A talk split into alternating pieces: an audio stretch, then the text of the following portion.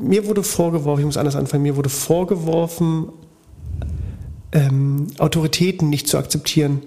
Was? Kann ich mir gar nicht vorstellen. Oh. Wie kam es dazu, Toni? Genauso geschockt wie du. Ja.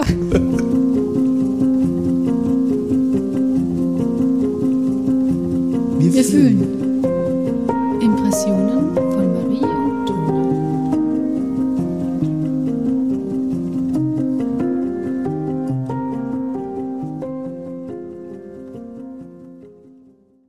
Was machen wir denn jetzt? Na, wir reden über persönliche Sachen. Aber nicht zu persönlich. Nee. Was ist deine Lieblingseissorte? ich kann nichts Persönliches erzählen. Guck mal, man könnte ja über unsere Kindheit sprechen. Das wäre nee, ja das persönlich. Zu persönlich. Ja, ja, aber das wäre ja eigentlich perfekt im Mix des Podcasts, über unsere eigene Kindheit, Erfahrungen und so weiter. Aber das wäre, ich kann das auch nicht. Wie kommt es, dass wir zusammenarbeiten? Hat ja wiederum mit der Kindheit zu tun. Müssen wir nicht mal Hallo Deine sagen Mama. und so? Hallo Toni. Hallo. Hallo Toni. Hallo Marie. Willkommen zu unserem vorerst letzten Podcast. Zu unserer vorerst letzten Podcast-Folge. Jetzt heul doch nicht. Sei nicht traurig. Sei nicht traurig. Du musst aber auch erklären, warum es vorerst die letzte Podcast-Folge ist, genau. Marie. Ich muss, ich muss das erklären. Weil es ist ja deine Schuld. Ist meine Schuld, genau. Es hat, und das hat wieder persönliche Gründe. ähm, das ist unsere vorerst äh, letzte Podcast-Folge. Dazu haben wir uns gemeinsam entschlossen, weil wir haben ja noch ein anderes Projekt und das ähm, nimmt viel Zeit in Anspruch. Und wir haben tatsächlich etwas getrödelt, weil wir sehr viel Zeit für den Podcast verwendet haben. Wir haben auch so, so getrödelt eigentlich nur. Ja, wegen dir. Es gab Tage, wo wir nichts gemacht haben und Dokus geguckt haben und sonst nichts zwei. gemacht. Ja, zwei. Nein, das waren mehrere Tage. Da sind schon, äh, doch, es sind mehrere Tage, das muss man sagen. Was Podcast haben wir geguckt hat, alles? 13 Fragen, weiß ich noch. Julian Reichelt. Oh, Waldorf. Stimmt, ganz Waldorf. am Anfang Julian Reichelt, Waldorf, ja. Julian War das nicht an einem Tag Julian Reichelt und Waldorf? Mm. Ist eine gute Kombi. Wenn ja, es wäre eine gute Kombi gewesen, stimmt.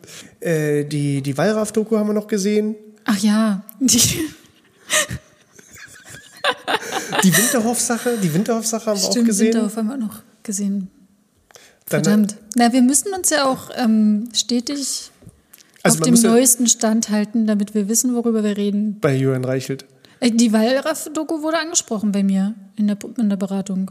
Wann die, denn? die haben darüber gesprochen in einer Beratung, die ich gegeben habe. Ja. Wer hat die, die, die äh, TeilnehmerInnen haben angesprochen? Oder was? Genau, die haben das angesprochen. Die haben oh. über diese Doku gesprochen und darauf, das habe ich dir doch erzählt. Echt? Ja. Nicht, was haben sie denn gesagt? Das weiß ich nicht mehr genau. Wie schlimm das ist in den Kindergärten und dass es für die aber gar nicht so überraschend war, aber trotzdem haben Sie die Doku kritisiert? Weil die ist ja zum Kritisieren, die Doku. Eine ganze Menge ist ja zu kritisieren. Meinst du etwa sein schauspielerisches Talent? Oder ihre Verkleidungskünste? Nein, wie er zum Schluss ja Gang ist. Das Schön, dass Sie da waren. Und aber das sieht man nicht auf dem Podcast. Da ist eine Kamera dabei. Ah. Nee, die war ja zum Kritisieren, weil die. Ja, na, weil es für was? Für Na, was ist das RTL oder was? RTL, RTL Plus. Ach, RTL Plus. Mit sieben Werbungen immer dazwischen muss man die angucken. Und ja. die ist ja zum Kritisieren, weil die ja sehr für Mainstream natürlich gemacht ist und weil nicht einmal das Wort Kindeswohlgefährdung darin vorkam. Nicht naja, ein einziges Mal. Naja, weil es halt für RTL Plus ist.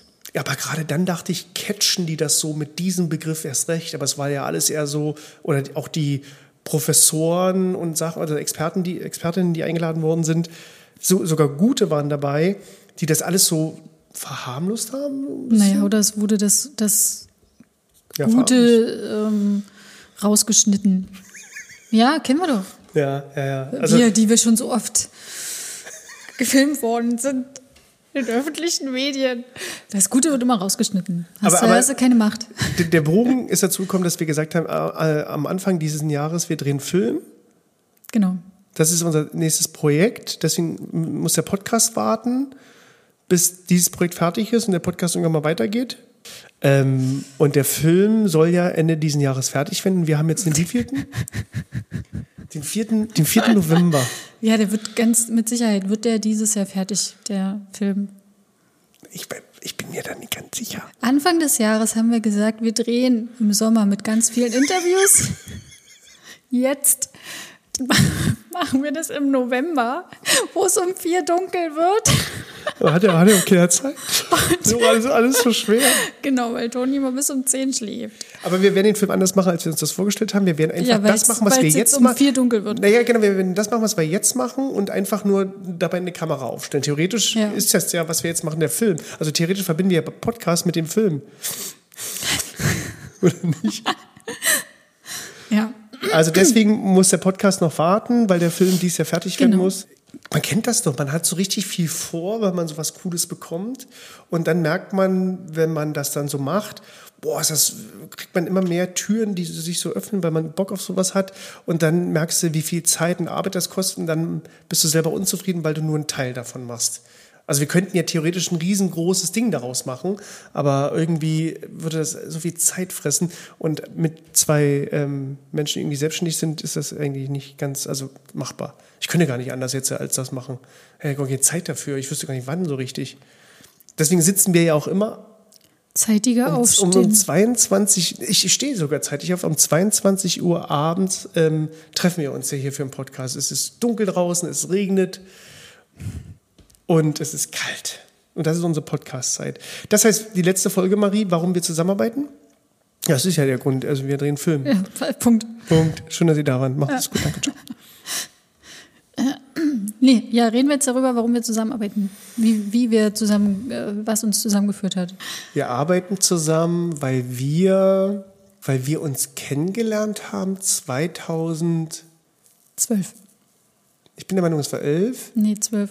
Und du warst Auszubildende in der Einrichtung, in der ich nee, tätig war? Noch nicht. Das Was war mein Vorpraktikum, damit ich die Ausbildung also du warst noch nicht mal Auszubildende? Ich war noch nicht mal Auszubildende. Ich war quasi noch. Also im pädagogischen Hierarchiestand warst ganz, du. Ganz, ganz, ganz, ganz weit unten. Ganz weit unten. Deswegen musste ich auch den Schuppen mit dir aufräumen. Ja. Aber du warst halt schon fertig und musstest auch den Schuppen aufräumen. Das siehst, ja auch mal, siehst du auch mal meinen pädagogischen Stand, der da war. Und da haben wir uns kennengelernt und haben uns eigentlich gern gemocht, weil wir, nee, wir hatten ja nicht mehr pädagogische Ansichten, die gleich waren, oder? Hatten ich hatte, glaube ich, damals noch keine pädagogischen Ansichten. Wie, musst du irgendwas, also wie hast du, ich war 19. Ich, aber hat man dann nicht schon so ein Mindset von Pädagogik? Naja, klar, ich hatte bestimmt, ich kann mich tatsächlich auch echt schlecht dran erinnern. Also wird ja auch nicht das, was ich jetzt denke und die Haltung, die ich jetzt habe, wird ja nicht irgendwie, war sie da. Das kann ja sein, dass es so intuitiv ist, dass du schon so, so du hast ja, du hast ja nicht nach Lehrbuch gearbeitet, sondern intuitiv da als, als im Vorpraktikum, oder? Ja, na klar. Genau. Oder war, war das schon so kindzentriert und liberal, progressiv und so das, was wir heute alles eben in der Weiterbildung weitergeben wollen? Sag du es mir. Du warst doch die Fachkraft. Hast du mich doch beobachtet? Ja, das Problem war bei mir, ich hatte keinen pädagogischen Stand. obwohl ich ausgelernt war und schon zwei Jahre, war ich schon zwei Jahre da, ich glaube. Und ich habe also schon fünf Jahre Pädagogik hinter mir gehabt in der Zeit, also mit Ausbildung und so weiter. Und mein Stand war, weiß ich gar nicht, wenn ich jetzt äh, in der Retrospektive drüber nachdenke, äh, nee, eigentlich. Also ich habe, weißt du, was ich gemacht habe? Ich habe am Anfang das adaptiert, was da war. Ne, du kommst ja neu rein irgendwo und ich habe das adaptiert in der Einrichtung, was ich vorgefunden habe irgendwie und gemixt mit meiner Persönlichkeit. Oh, das habe ich mit Sicherheit auch gemacht, weil ich ja gar nichts anderes wusste. Ja, so, ja, so und ja auch diesen auch. Schein haben wollte, damit ich diese Ausbildung anfangen kann. Naja, ist doch so. Ja, ja, klar, du wolltest ja irgendwie so was haben. Ja, ja. ja. Und so war es bei mir auch, dass ich da eben das einfach nur adaptiert habe und das waren jetzt in der Retrospektive unglaublich fragwürdige Sachen, die ich da adaptiert habe. Also weil die unglaublich, weil das alles konträr dessen ist, was wir heute irgendwie ja. in Weiterbildung vermitteln möchten. Ähm, man war, man war herrisch, machtausübend, toxisch, irgendwie, irgendwie mit allen Imperativen wie Erwachsene, die eben zu Kindern sagen, ich glaube, die habe ich alle gesagt damals, jeden Tag. Aber immer noch mit der Lustikus-Haltung, die ja eben der Toni anscheinend nun mal so hat. Also das ist ja eben der Toni und der macht das nun mal so ein bisschen lustig und bla bla bla bla. Der ist ja nie so. Also mir wurde schon immer von, von Anfang an von Kolleginnen und Kollegen vorgeworfen, du bist zu frei mit denen. Du musst aufpassen, dass du nicht auf Kumpelebene bist. Das mir war schon mal, damals. Mir wurde mal vorgeworfen, ich bin ähm, zu jung. Jü- Jünger als das. Zu, genau, quasi jünger als das Kind. Nee, du, tatsächlich, als ich mal Praktikum in einem Heim gemacht habe, da waren die ja so 15, 16, 17, 18 Ja, und du ich war warst jünger. 19. Ja, du- oder gleich alt, ja, ja, das stimmt. Das war schon, war, schon, war schon auch eine Herausforderung. Aber was ist das für Kritik an deinem Alter? Das heißt, wa- was sollst du dagegen Na, tun? du- Solltest du älter werden? Und Na, du bist noch so jung, wirst ja noch mitkriegen. Oder Ach die so, können ja, ja, noch ja. nicht auf dich hören, weil du bist ja noch so jung. Na, ist ja Adultismus, ne? Ist ja irgendwie so, ich, ich weiß, Genau, bist genau. Ich besser wurde als aufgrund, du. Genau, ich wurde aufgrund meines Alters dann immer. Und weil ich eine Frau bin, natürlich, Toni. Ich dachte, als Mann hat man eher einen schle schlechteren Stand in der Einrichtung, weil ich kann mich ja daran erinnern, wir waren in dem Hort, in dem wir gearbeitet haben, dann irgendwie, ich war der erste Mann, Aber ihr wart doch schon mehrere Männer als ich kam, waren doch schon zwei. vier. Nee, nee, nee. Du, ich 2012 waren noch nicht so viele, da waren, da, da waren zwei. Ah ja, okay. Und diese beiden Männer, als dann, als er so ein 3-4 kam, so, wurde dann überlegt zum Beispiel, dass diese Männer übrigens nicht zusammenarbeiten sollten. Denn das sind ja Privilegien, diese Männer zu haben. Die müssen in jedem Haus irgendwo verteilt sein. Und die Männer, also wenn ich jetzt mit einem Kollege irgendwo hinfahren wollte, in einer, ähm, mit, mit Kindern irgendwie zur Hortfahrt oder so, durften nicht zwei Männer fahren. Es muss immer eine Frau mitkommen. Könnte ja komisch kommen, wenn zwei Männer fahren. Das wurde, ist übrigens gängig bis heute da in der Einrichtung. Das, das war auch die letzten Jahre, die ich da gearbeitet habe. Da waren schon dann sieben Männer da oder sechs, das war schon eine ganze Menge. Also die Einrichtung hatte echt immer Glück mit Männern. Ähm, durften aber nie zusammen irgendwo richtig hinfahren. Es war immer, es musste immer noch eine Frau dabei sein, weil nur schwierig mit zwei Männern. Und War das die Begründung oder war das Die Begründung Be waren oder war die Begründung, dass äh, Mädchen vielleicht eine Ansprechpartnerin oder falls da mal irgendwie was sein sollte, hygienische Sachen oder Ja, keine das Ahnung wurde, was? das wurde als, als Strohmann natürlich vorgeschoben. Das hat, niemand hat mit den Kindern darüber gesprochen. Die Kinder, den Kindern haben ja, haben ja uns geliebt, gemocht. So, die wollten ja, dass wir mitfahren. Äh, also den Kindern war es egal, ob da eine Frau oder Mann mitfährt. Ähm, aber pädagogische Fachkräfte haben das dann als Argument vorgeschoben. Es könnte ja so sein, dass Mädchen eventuell ein Problem damit haben. War natürlich nie der Fall. Ähm, naja, oder sie haben sich nicht getraut, das zu sagen. Also du weißt es ja nicht, Mädchen? weil du hast die ja auch nicht gefragt wahrscheinlich. Ja doch, das waren ja, also, naja, klar, wir haben ja mit den Kindern geredet, wer da mitfahren soll und dann kam eben unser Name und dann hieß es, nee, nee, nee, da muss eben auch noch eine Frau dabei sein, auch wenn die nicht zu euren Klassen oder Gruppen gehört, sollte mindestens noch eine irgendwie als Justierung dabei sein. Das Gleiche ist, dass zwei Männer nie in der Regel zusammenarbeiten durften. Aber bei sechs, sieben Männern, wie viele Gruppen? Also dann ging es ja dann- irgendwann nicht mehr, aber davor war es immer die Argumentation, wir hatten drei Häuser in dieser Einrichtung, drei, es war eine große Einrichtung und in jedem Haus sollte immer ein Mann verteilt sein. Sollten ja nicht zusammen sein, die sollten immer irgendwie doch getrennt sein. Das soll, in jedem Haus wäre gut, wenn da mal ein Mann ist bei den Frauen. Wirklich diese Haltung In dem gab es. Hühnerstall. In dem Hühnerstall. Und weil zwei Männer, naja, schwierig zusammen, da müssen wir immer aufpassen so ein bisschen. Die albern nur rum, die sind nicht ernsthaft bei genau. der Arbeit. Genau. Und, die Frauen passen da ein auf. Argument, an das ich mich erinnern kann, war, naja, wenn drüben mal was zu schleppen ist und der Hausmeister Hilfe brauche, brauchen wir Mann drüben. Ja, weil wir Frauen sind zu schwach, Richtig. um den Tisch War zu übrigens eine meiner ersten Aufgaben. Ähm, Schuppen aufräumen. Schuppen aufräumen. Ja, wirklich. So, Aber also da so, sollte ich ja auch helfen. Naja, es wurden halt so ich so Männer und, und, und, und so, so irgendwelche Auszubildenden dafür genommen, die das irgendwie machen konnten. Genauso wie so ein Keller ausfegen, Keller ausräumen, immer Männerarbeit oder grillen. Ich, hasse Grillen, ich kann nicht grillen, aber nein, der Mann musste grillen, das war eben so gesetzt. Der Mann, wenn da gegrillt wird in der Einrichtung, grillt der Mann. Oder der Mann verkleidet sich als Weihnachtsmann. Das muss, das ist ein Fakt, das muss so sein. Es kann ja nicht anders sein, dass eine Frau das machen könnte. Ähm, oder Tische aufbauen oder irgendwie so wurde immer der Mann genommen. Das war der Sexismus, den ich erlebt habe, Marie, in meiner, in meiner Karriere. Du armer, Ja. armer. Das könnt ihr Frauen nicht nachvollziehen. Mann. Ja. Nicht in der Gesellschaft das Problem, weniger zu verdienen und irgendwie auf, aufs, äh, Sondern Tische schleppen zu müssen und grillen zu müssen. Ja. Ja. Und, dann, und dann aber aus der Einrichtung rauszugehen und der Gott zu sein, weil man eben ein Mann, ein weißer Mann draußen ist. Aber in der Einrichtung vor der Frauen hat man das Problem. Ja. Ich habe das adoptiert, was da war und habe dich kennengelernt und mit dir das auch das erste Mal überhaupt richtig fachlich darüber geredet, würde ich mal sagen. Davor gab es das nicht so richtig. Also wir kamen mal ins Gehege. Hast du mir Winterhoff empfohlen damals? Nee. Ich glaube Ich habe ihn schon. gelesen, ich habe ihn gelesen, weil ich das damals irgendwie als on vogue empfand. Also das war damals, wow, da kam jemand, der hat was Neues gemacht. Ähm, aber ich habe ihn nicht empfohlen, glaube ich. Windorf habe ich übrigens in der Ausbildung schon vorher gelesen, also 2,9 oder so.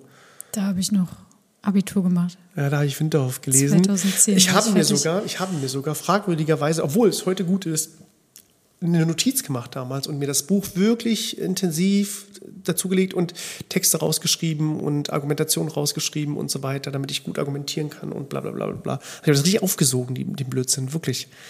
Und das habe ich eine ganze Weile, ich habe ja, das Problem war, ich habe es gelesen, aber nicht gelebt. Ich bin ja nicht so. Ich kann ja überhaupt nicht so sein, wie der das sich da vorstellt, dass ich dann irgendwie so ein durchsetzungsfähiger, radikaler Pädagoge bin. Das war ich ja nie. Und, äh, aber irgendwie dachte ich, so sollte ich doch sein. Und die Kolleginnen in der Einrichtung haben das vorgelebt. Und dann dachte ich, das wäre doch eigentlich genau das Richtige, aber irgendwie hat es nie gepasst. Irgendwie war meine, äh, meine intuitive Haltung eigentlich genau das Gegenteil. Ich konnte das auch nie. Also mir wurde mehrmals empfohlen, na, dann musst du halt mal laut werden, dich Ja. durchsetzen. Konnte ich nicht, habe ich mich immer unwohl dafür, Ja. damit gefühlt. Ich habe mich erschrocken vor mir selbst, wenn ich das mal ausprobiert habe. Ja. So, also so, uh. Das bin mir auch. Ich habe ähm, ja, damals hatte ich, habe ich so Videos gemacht für die Eltern, haben also Elternversammlung, Abschlussfeier und so weiter, habe ich immer so Videos gemacht und die, die, die, die Festplatte davon hatte ich noch auf meinem Computer und die habe ich vor kurzem mal angesehen. Da habe ich die so die Kamera angestellt und uns gefilmt mit den Kindern und so weiter. Da habe ich mich ja mal extern von außen gesehen, nach 10, 12 Jahren oder so.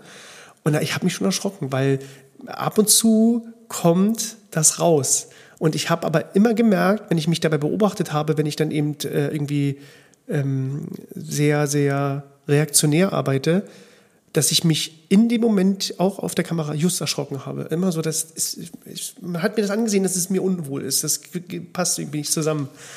Und ich konnte aber nicht, man kommt ja auch nicht dagegen an, wenn du neu bist. Ich meine, hättest du, warte mal, hast du, du hast ja dann irgendwann mal deine Ausbildung gemacht? Genau, 2015 war die zu Ende. Wo bist du denn hingegangen? Bei dir in die Einrichtung. Und hast Aber nur ganz kurz. Und dann habe ich ja angefangen zu studieren. aber in der Einrichtung da, als du da warst, da war ja so deine erste Einrichtung, ne? Also wo du dann ausgelernt hingekommen bist. wo ich ausgelernt hingekommen bin. Hast du- Nach den Praktika, ja. Hast du ähm, dann auch damit kämpfen müssen? Ich glaube, es waren irgendwie nur so zwei, drei Monate oder vier. Vielleicht war es ein halbes Jahr. Ich kann mich gar nicht mehr so gut dran erinnern. Das, also ich weiß, ich bin nicht angekommen und ich war auch nicht böse drum, als ich dann die Zusage zum Studium gekriegt habe und gedacht habe, gut, jetzt kannst du nochmal BAföG beantragen. Ja, endlich Stütze. Musstest du es zurückzahlen? Du warst doch Generationen Ich zurück, zurückzahlen, zahle, ne? ich zahle zurück. Zahlst du immer noch zurück? Na klar zahle ich Oh zurück. Gott. Den, das alles. Also den Hat sich Höchstbetrag hat sich das ich Studium zurück. gelohnt, sag mal?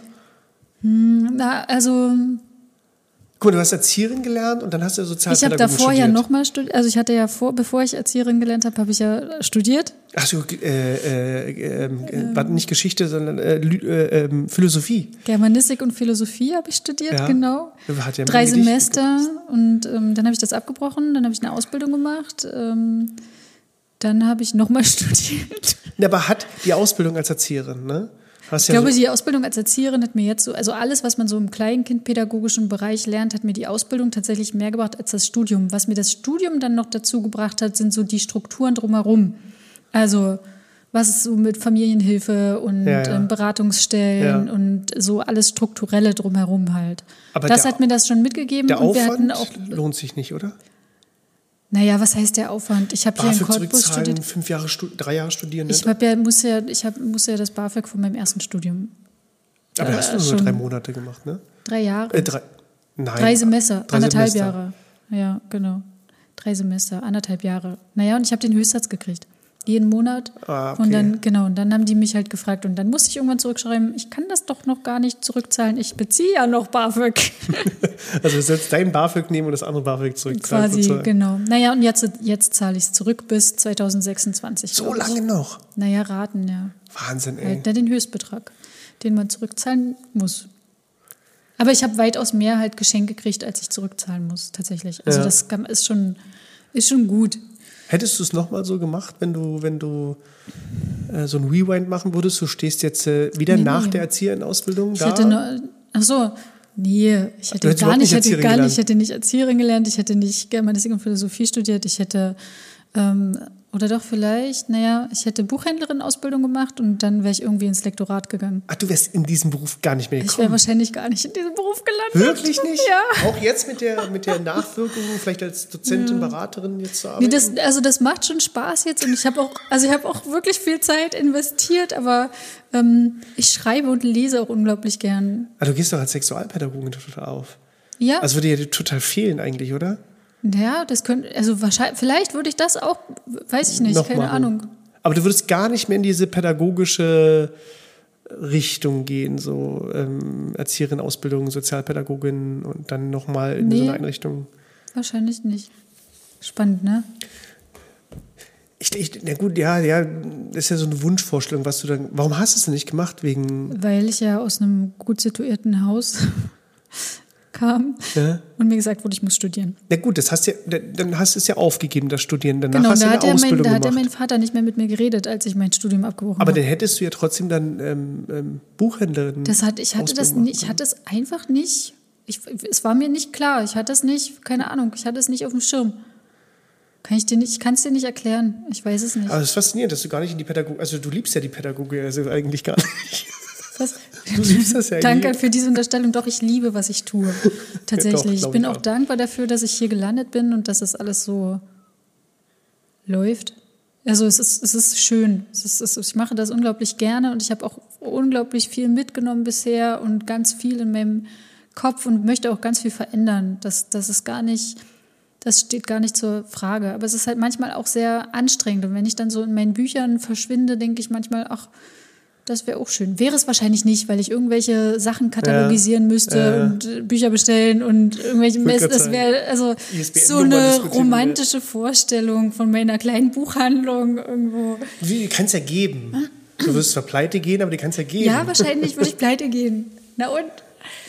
Aber doch, es gibt, es gibt in Berlin so Lesecafés. Kennst du das? Die sind total schön. So Eckcafés, ganz kleine, alte Bücher drin und da kann man eigentlich nur Kaffee trinken und lesen und du bezahlst nicht mehr als im Kaffee, also irgendwie überleben die trotzdem, aber du liest dort, gibt es keine Laptops oder so, du bist da nur zum Lesen irgendwie und die bieten Bücher an, das ist total schön.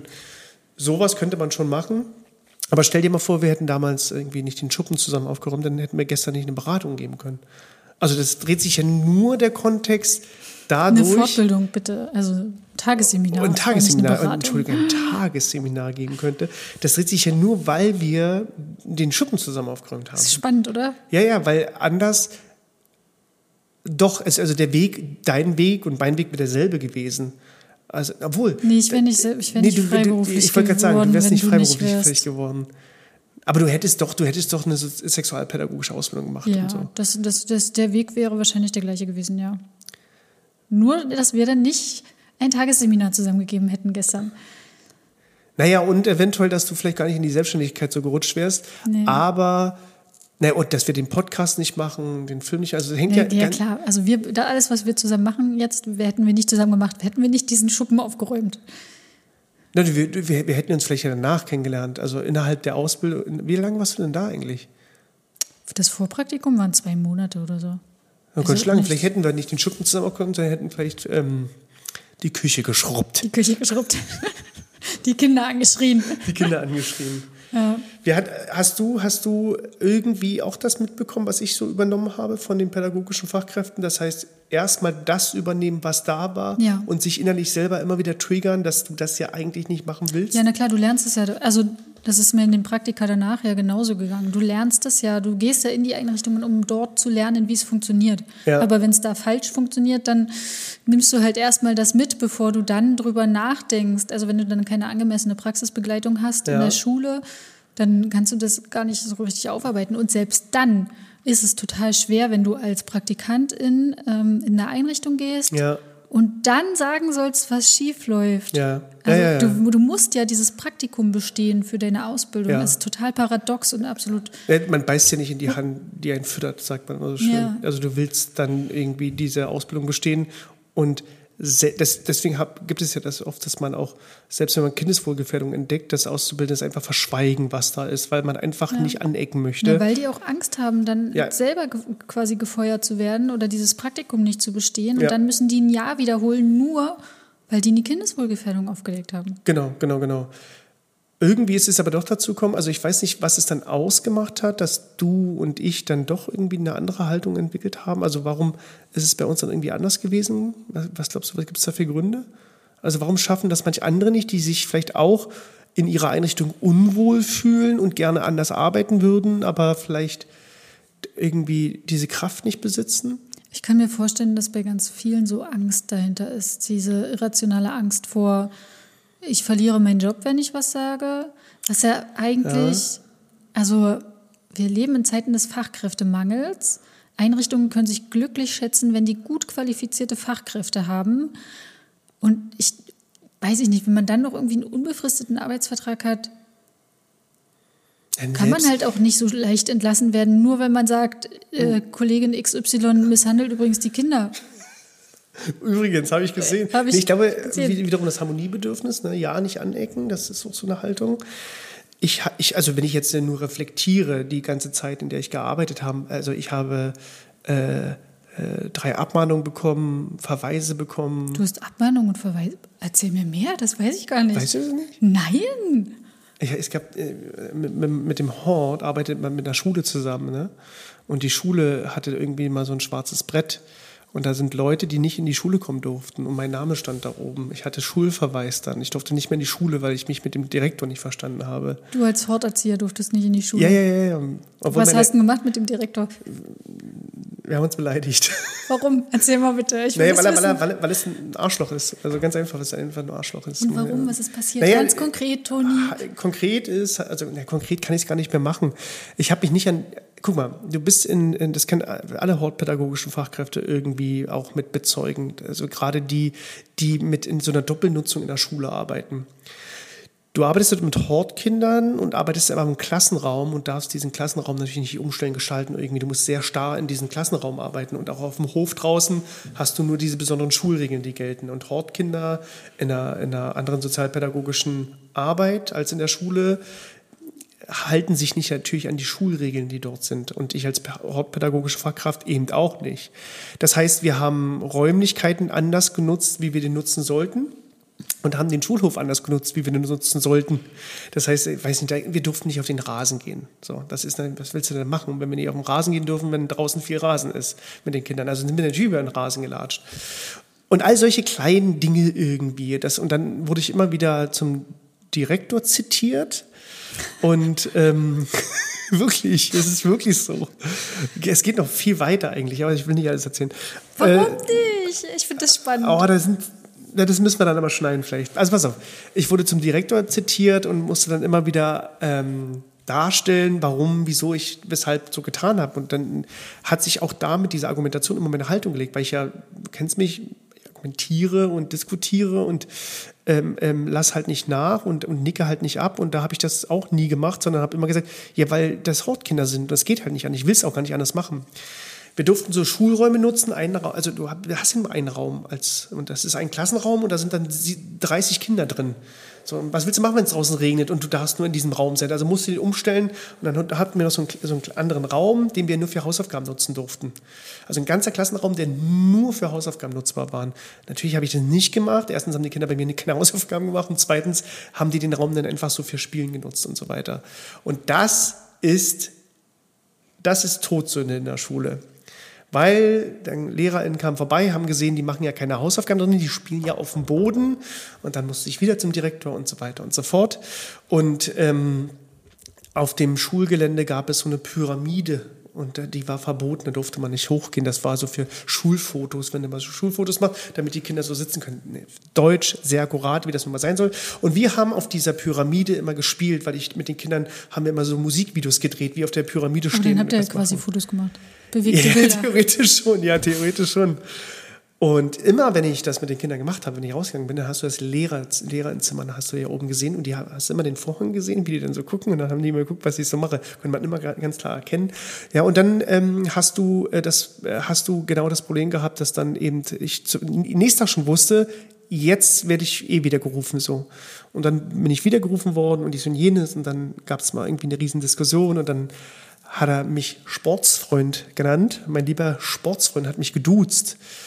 Und dann habe ich ihn geduzt und dann ähm, fand er das gar nicht mehr lustig, weil ich ihn geduzt habe und dann war er beleidigend und dann habe ich ihn auch beleidigt. Was hast du gesagt? Hurensohn. Echt? Ja. Und dann durfte ich nicht mehr in die Schule. Dann habe ich ein Jahr Schulverbot bekommen und dann bin ich ja dann auch schon irgendwann, äh, hatte ich ja was anderes gemacht. Und du, du wurdest nicht mehr, du wurdest nicht gekündigt deswegen. Nee, ich habe ich hab Abmahnung bekommen, drei an der Zahl in verschiedenen Jahren sozusagen und Ermahnungen. Aber der Träger hat mich nicht gekündigt, aber hat auch nicht, kennst du ja Träger und also Erzieherin und Träger so äh, und, und Schule äh, immer sehr hörig der Schule gegenüber, haben also mich also nicht verteidigt, sondern haben also akzeptiert, dass es nun mal so ist, aber haben mich auch nicht gekündigt, weil sie mich gut fanden in, in, in der hauptpädagogischen Arbeit.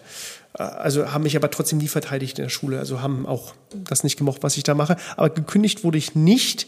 Aber es gab schon so, naja, es war schon ab und zu mal kurz davor, sagen wir es mal so.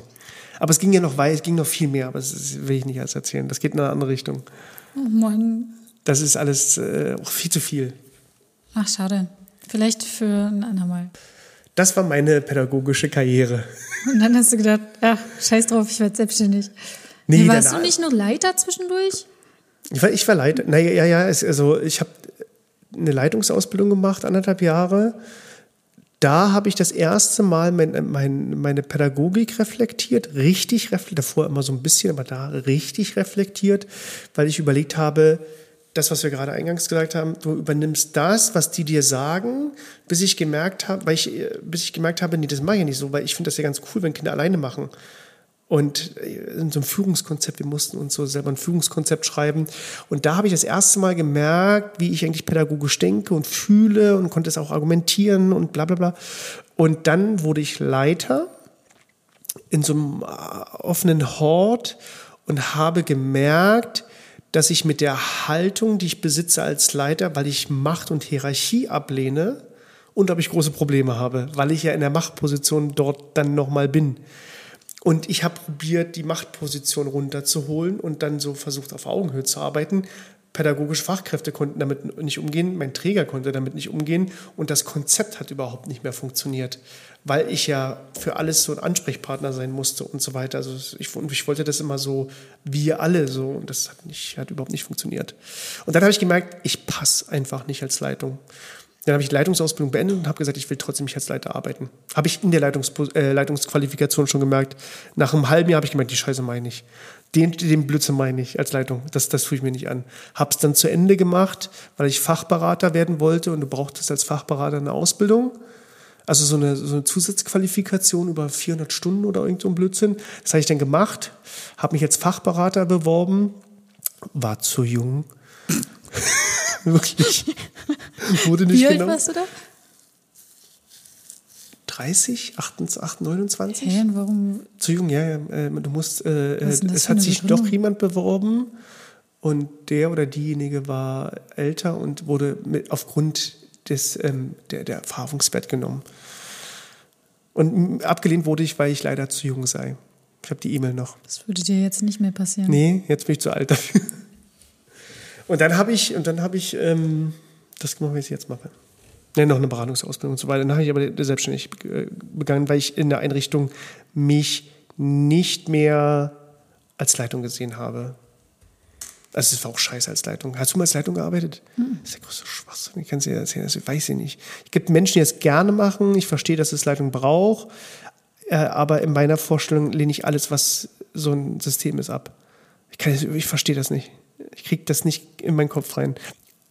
Ich würde Autoritäten nicht akzeptieren und wäre immer im Kampf gegen Autoritäten. Und das hat dann, dann war ich ja selber eine Autorität als Leitung und dann ja, total bei mir durchgebrannt, dass ich gar nicht mehr wusste, wo links Hast gegen dich selber gekämpft. ja, ja, stimmt, ich habe mich selber nicht akzeptiert. Ja, theoretisch ist es ja so. Und ich wollte das halt alles nicht mehr. Am liebsten gar keine Autoritäten in diesen Einrichtungen. Du, äh, würdest du, angenommen, du eröffnest jetzt eine Einrichtung, würdest du eine, so, eine, so eine Autoritätenebene einbauen? Ja, ich könnte das gut. Ja, ja, das Aber guck mal, es ist nicht so, dass wir von Kindern eben so eine, so eine flachen Hierarchie, Machtabgabe wollen und dann, dann bei pädagogischen Fachkräften so anfangen, dass es dann so Leiter, Abteilungsleiter und Kleinleiter und Teamleiter gibt. Nee, und so. Leitung so, wie es jetzt ist, das hatten wir ja schon mal thematisiert, finde ich auch irgendwie Quatsch. So eine Ja. Person entscheidet über alles und jeden und das funktioniert für mich nicht. Also wenn dann so Leitungsteam, aber halt auch in guter Absprache und trotzdem mit in den Gruppen und ähm, so, solche Geschichten, also flache Hierarchien. Ja, Aber schon jemanden, der oder die die Verantwortung übernimmt. aber jemand, der in, der in der Verantwortungsposition ist, der verhält sich doch dann automatisch irgendwie mit Macht, weißt du? Ja, vielleicht. Ähm, ich habe nur manchmal erlebt, so in Teams, die keine Leitung haben, dass ich da manchmal das Bedürfnis habe, auf den Tisch zu hauen und zu sagen, ey, jetzt macht aber mal, werd aber hier mal fertig. Weil- weil keiner sich entscheidet. Längst, na, weil dieser Arbeitsprozess mir dann einfach zu lange dauert, ja. Es wird keine Entscheidung getroffen. Ähm, es ist so für Pillepalle-Probleme, weißt du? Ja, ja, ich, ich verstehe den Gedanke. Ja, ich, ich glaube, weil man ja auch dran gewohnt ist, irgendwie eine Machtposition zu haben ähm, und in flachen Hierarchien erstmal überhaupt nicht klarkommen würde. So, also wenn irgendwie alle mitentscheiden, dann Ja, verrennt weil, man sich. niemand, weil niemand entscheidet dann. So, es Nee, wird einfach keine Entscheidung getroffen. Ja, na, weil niemand will, ja genau, weil Macht ja auch immer mit Verantwortung zu tun hat. Das ist ja die, Ja. die, die, die, die, das Synonym, was man eingeht. Das heißt, wenn ich dann die Verantwortung treffe und eine Entscheidung treffe, äh, wenn ich eine Entscheidung treffe, habe ich gleichzeitig die Verantwortung. Und lieber lasse ich das in flachen Hierarchien vielleicht mal dem Peter da links machen, dann soll der da mal das was sagen. Ich weiß nicht, ich, ich, Und so ist es nämlich auch Kindern gegenüber. So verhalten sich Erwachsene auch Kindern gegenüber. Die übertragen denen die Verantwortung für ihr bescheuertes pädagogisches, in Anführungszeichen, Handeln. meinst du? Ja, also alleine schon, für, wenn du emotionale Erpressung ist nichts anderes als du bist verantwortlich für meine Gefühle. Ach so, ja, ja, ja, ja. ja. Solche Sachen. Und so ist es, weil wir uns nicht entscheiden können. So, also entschuldige. Aber Hast du ein Beispiel dafür? Gib mal ein klares Beispiel, wo, wo man das genau übertragen könnte. Wie zum Beispiel, ähm, du, dann dann bin ich traurig, wenn du das jetzt nicht machst. Nein, die Kinder sind nicht für die, deine Gefühle verantwortlich. Ja. Du bist verantwortlich für, äh, verantwortlich für deine Gefühle. Ich muss immer gucken, Kinder mitentscheiden lassen, ja, aber die sind nicht dafür verantwortlich, wenn das dann schief läuft, was sie entschieden haben, sondern Ja. das bin immer ich. Ja. Ich als erwachsene Person. Aber das ist ja genau das, was ich mit Macht meine, dass man, dass der, dass wenn ich doch, ich guck mal, ich bekomme als pädagogische Fachkraft die Verantwortung für Kinder, habe übelst viel Druck, weil Eltern mir ihre Kinder anvertrauen. Das heißt, ich kriege ja erstmal irgendwie, ich kriege Menschenleben anvertraut. Ist ja schon einfach kurios, dass man das so, wenn man sich so in der Meta anguckt, da kriegt ein Mensch 20 Menschenleben jetzt anvertraut. Viel Spaß damit. Und jetzt mach mal, bilde die bitte noch, erziehe die bitte noch, betreue die bitte noch, begleite die bitte den ganzen Tag. Sei aber partizipativ, sei aber auch, ähm, sei aber auch ähm, fordernd und so weiter. Also und hab noch bitte Bildungsprogramme um dich rum und Bildungspläne um dich rum und versuche bitte die neuesten Erkenntnisse reinzubringen. Das heißt, erstmal ist das eine total kuriose Geschichte, glaube ich, weil das nicht natürlich ist, wie ich empfinde. Weil man sagt ja, so ein ganzes Dorf erzieht ein Kind, weißt du, wie früher. Ein Kind geht in ein Dorf und man kennt den Müller, man kennt die Pfarrerin oder keine Ahnung irgendwie so und dann ist das ganze Kind, äh, das Kind ist im ganzen Dorf irgendwie unterwegs und jeder kümmert sich mal ein bisschen. Da ist eine Verrückte dafür zuständig und die alle Kinder sind von dieser einen abhängig irgendwie. Also das System ist irgendwie total komisch, weil das Kind hat ja erstmal keine Chance, wenn die eine scheiße ist, was sehr oft leider der Fall ist. Und die eine ist so in der Struktur mit diesen 20 Kindern gefangen, dass sie sich nie um eins alleine kümmern kann. Also du, stell dir mal vor, du bist eine Mama und hast 20 Kinder alleine zu Hause. Nicht eins, 20. Ich schaffe eins schon kaum.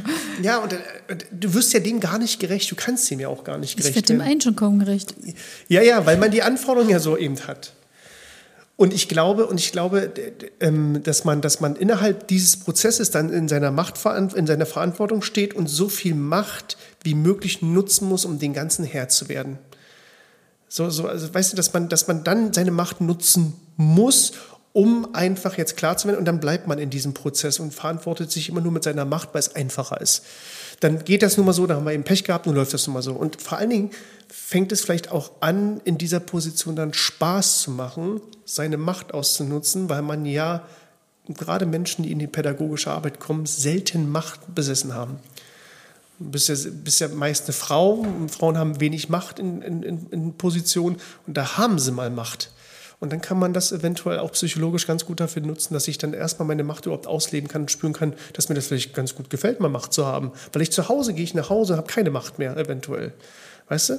Dass ich, kann so ein psychologischer Effekt sein. Und dann, Weil, wie stand auf dem Schild in der, in der Toilette?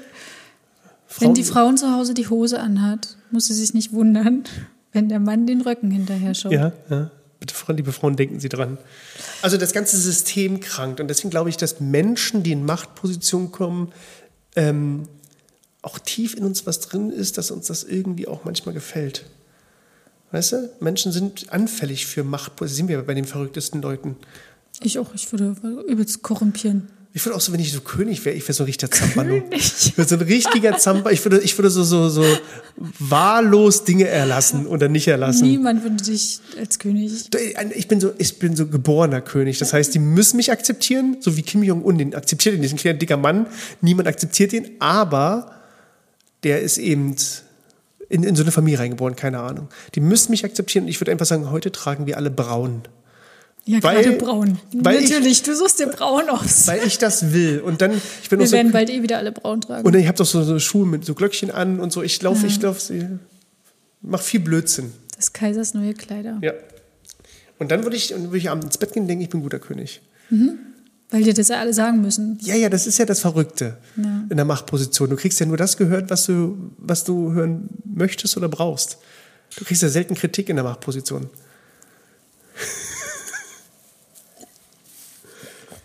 Gut. Toni, der König. Eure Hoheit. meine Untertanen. Ähm, ich will von dir was wissen. Du hast dann Sozialpädagogik studiert. Was hast du danach gemacht?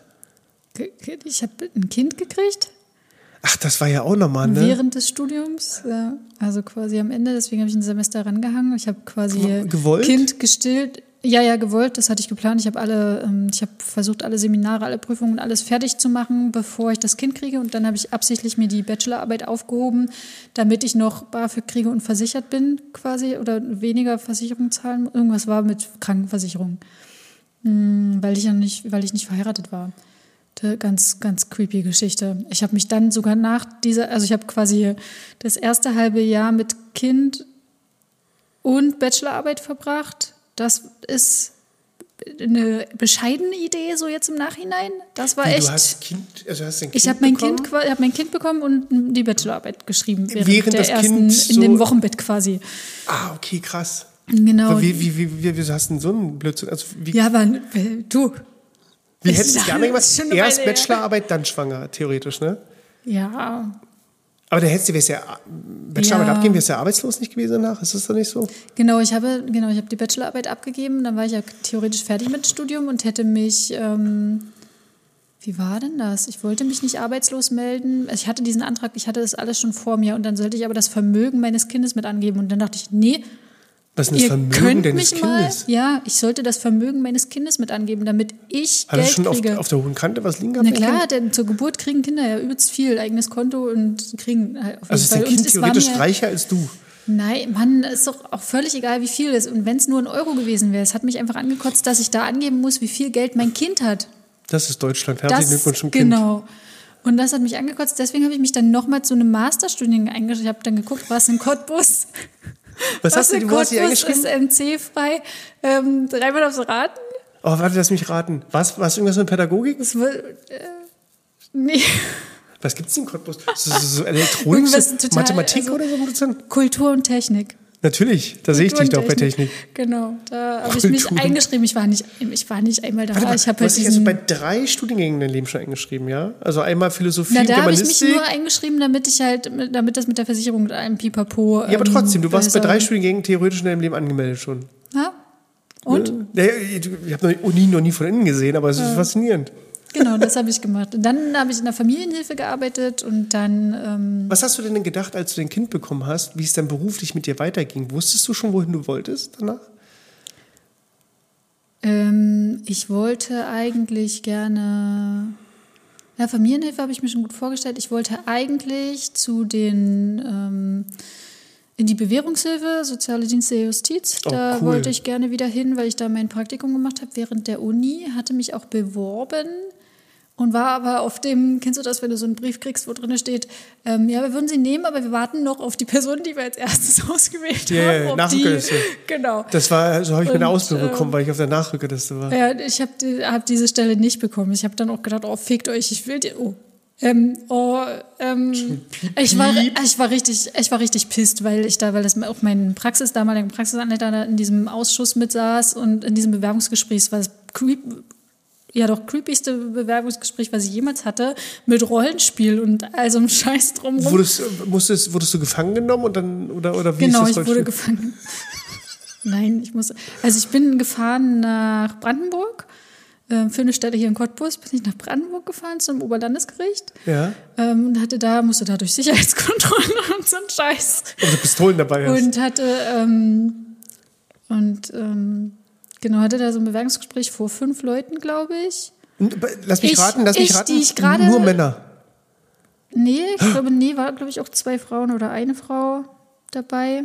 Genau, ich, also muss dir vorstellen, jetzt, wie ich jetzt aussehe, nochmal, naja, so sechs bis acht Kilo weniger, weil ich hatte gerade abgestillt und ich war quasi, wurde so ausgelutscht. Also ich war so, ich war total, ich sah richtig dünn und zerbrechlich aus. Kannst du so? Naja, also meine, ich, kleines, nein, nur damit, also damit du dir das vorstellst, ich hatte, ich hatte einen Rock noch vor der Schwangerschaft und ich habe mir das so für das Bewerbungsgespräch und so alles bereitgelegt und ihn aber scheinbar lange nicht getragen. Dann habe ich den an dem Tag angezogen und er ist an mir runtergerutscht.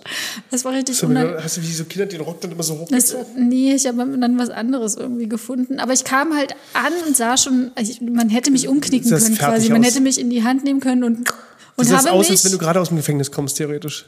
und habe mich auf eine Stelle beworben, um mit ehemaligen Straftätern, die es ja meistens sind, äh, zu arbeiten.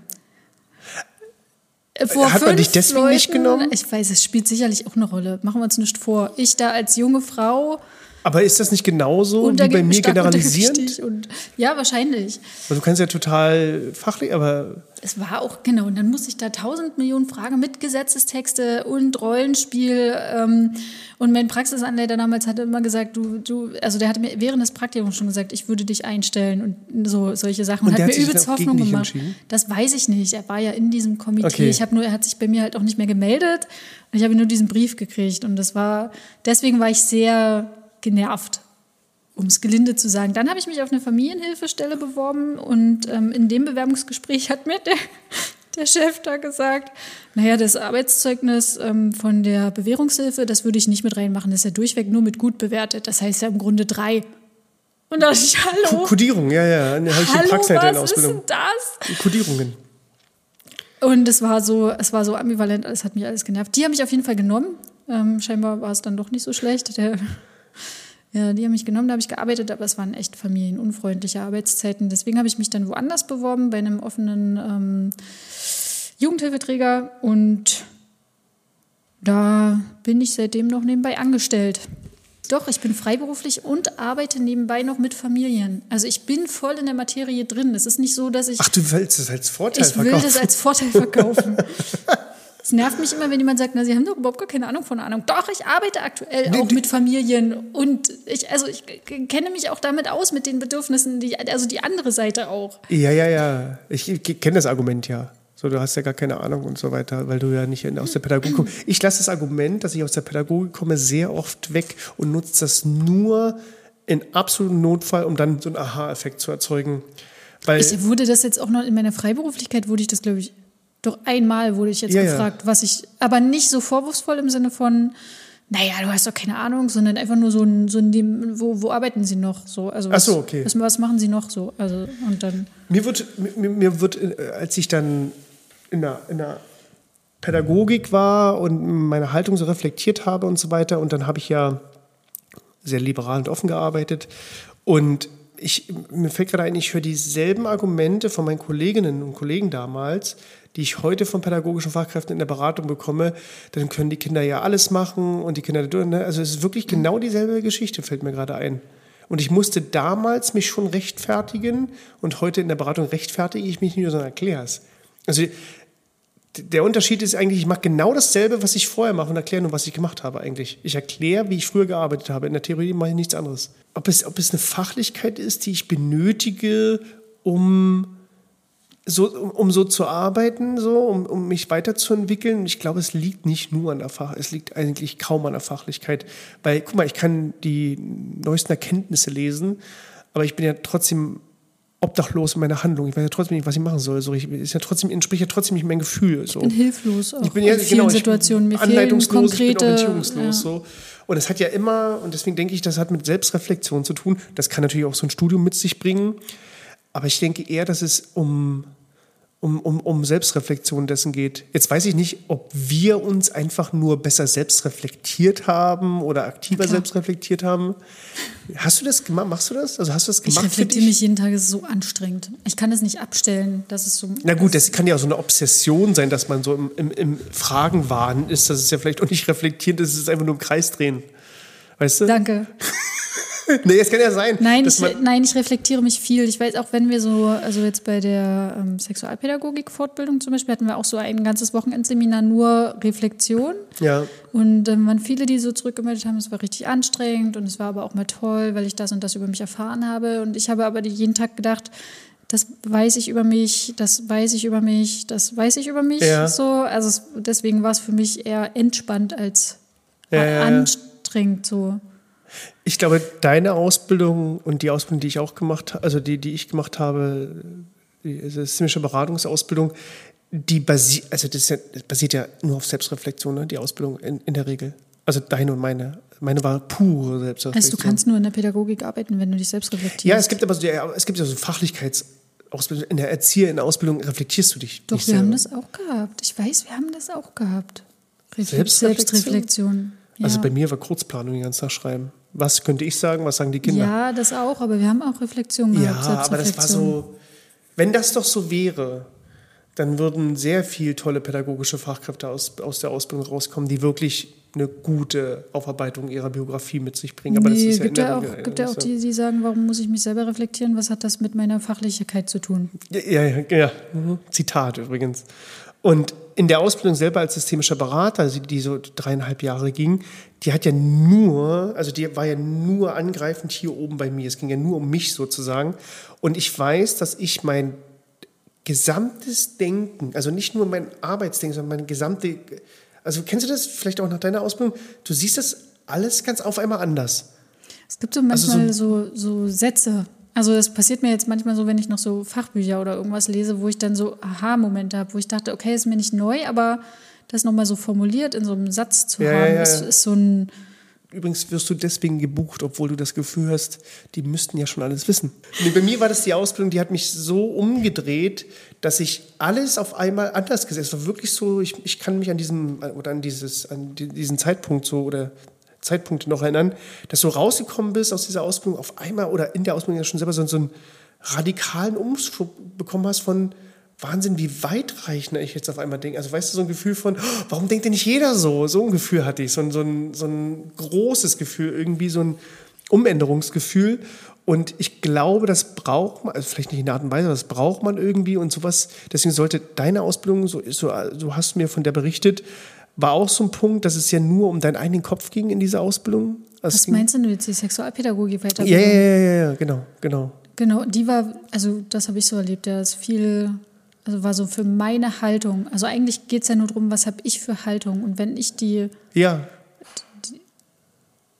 die Ming-Ling? und wenn ich die richtige, in Anführungszeichen, Haltung habe, dann ähm, funktioniert das so. Die, die Fachlichkeit, so das, das, klar, das gehört auch dazu. Ne? Ja. Und da gibt es schon einfach auch so ein paar Grundlagen, die muss ich mitnehmen, das muss ich dann wissen. ne? Also äh, gerade auf den spezifischen Gebieten, auf denen wir uns dann befinden. Ne? Ich kann jetzt nicht Sexualpädagogin sein und äh, nicht wissen, wie. Nee, nee, also Fachlichkeit gehört natürlich dazu. Aber hast du nicht gedacht, also habe ich jedenfalls bei mir gedacht, so eine Ausbildung müsste jeder Mensch machen. Das war so mein Gedanke. Jeder müsste zu dieser Ausbildung kommen, damit die alle so ein erweitertes Mindset bekommen von, ja, es ist halt einfach, es könnte also so ein konstrukt- konstruktivistischer Gedanke, ja, das, es gibt mehrere Seiten eben. Das ist ja die Grundsatztheorie in der Beratung der systemischen, dass es nicht eine Wahrheit gibt, sondern radikaler Konstruktivismus, dass es frei ist in der Haltung und wirklich auch fachlich erklärbar, dass es also dass das Hirn dafür ausgelegt ist, eben ähm, nur sich selbst zu erhalten mit seinem, mit seinem eigenen Trieb oben, der nur seine Wahrheit sehen kann. Und ich aus der, aus der Ausbildung rausgekommen dachte ich, wenn jeder Mensch diese Erfahrung machen würde, dann würden wir keinen Krieg mehr haben. Weißt du, so, so bin ich aus dieser Ausbildung rausgekommen. Ich denke, es könnte ja alles so viel schöner und besser sein. So, so Das wäre schön, ja. total euphorisiert irgendwie. Und ähm, mit dieser Haltung renne ich heute noch eben durch, äh, durch die Gegend. Hätte ich die Ausbildung nicht gemacht und mich dafür nicht interessiert, also hat ja auch mit, mit äh, Selbstlesen zu tun und so weiter, dann glaube ich, wäre ich noch so, der mit sich kämpfen würde, mit den Kolleginnen kämpfen würde. Und wir würden jetzt nicht hier sitzen und Podcast und Film machen. Doch, das hätte ich, glaube ich, schon gemacht dann. Äh, es gibt ja keine pädagogischen Podcasts, ich habe jedenfalls keine gehört, die aus der Praxis erzählen. Ah, und jetzt machen wir das auch nicht. Nee, aber wir können ja von unseren Beratungen erzählen, das willst du ja immer nicht. So, Ich erzähl doch mal, nicht- erzähl doch mal die letzte nicht, dass Beratung, wie wir- die war für dich. Erzähl ich doch mal, erzähl nicht, doch dass mal. wir am Samstag einen Podcast, eine Fol- Folge aufnehmen und, und dann erzählen von einem Seminar, das wir am Freitag gegeben haben. Nee, das möchte ich Wie war denn dein Seminar? Wie war denn dein Seminar? Also ich war sehr charismatisch, habe ich Äh. gehört. Und du? ähm, ich war sehr laut, habe ich gehört. Du warst sehr gut. Das Du warst hat, auch sehr gut. Wir waren beide wir waren sehr ein gut. gutes Team, tatsächlich. Das war unser erstes Seminar, was wir gemeinsam gegeben haben. Das stimmt. Nee, ich- nee, ich wir haben die- eine Elternversammlung, aber die war desaströs. Machen und wir wir uns haben, nein, und vor. wir waren sogar mal beide noch in einer, in einer Beratung bei einem Team. Ja, das war das gleiche Team, wo wir die Eltern Ja, ja, ja, da waren wir haben. noch mal in der Beratung, ne? Ja, das ist nicht das Gleiche. Wir haben ja, also wir haben ja gestern den ganzen Tag miteinander ein Seminar verbracht, mit wenig Vorbereitung.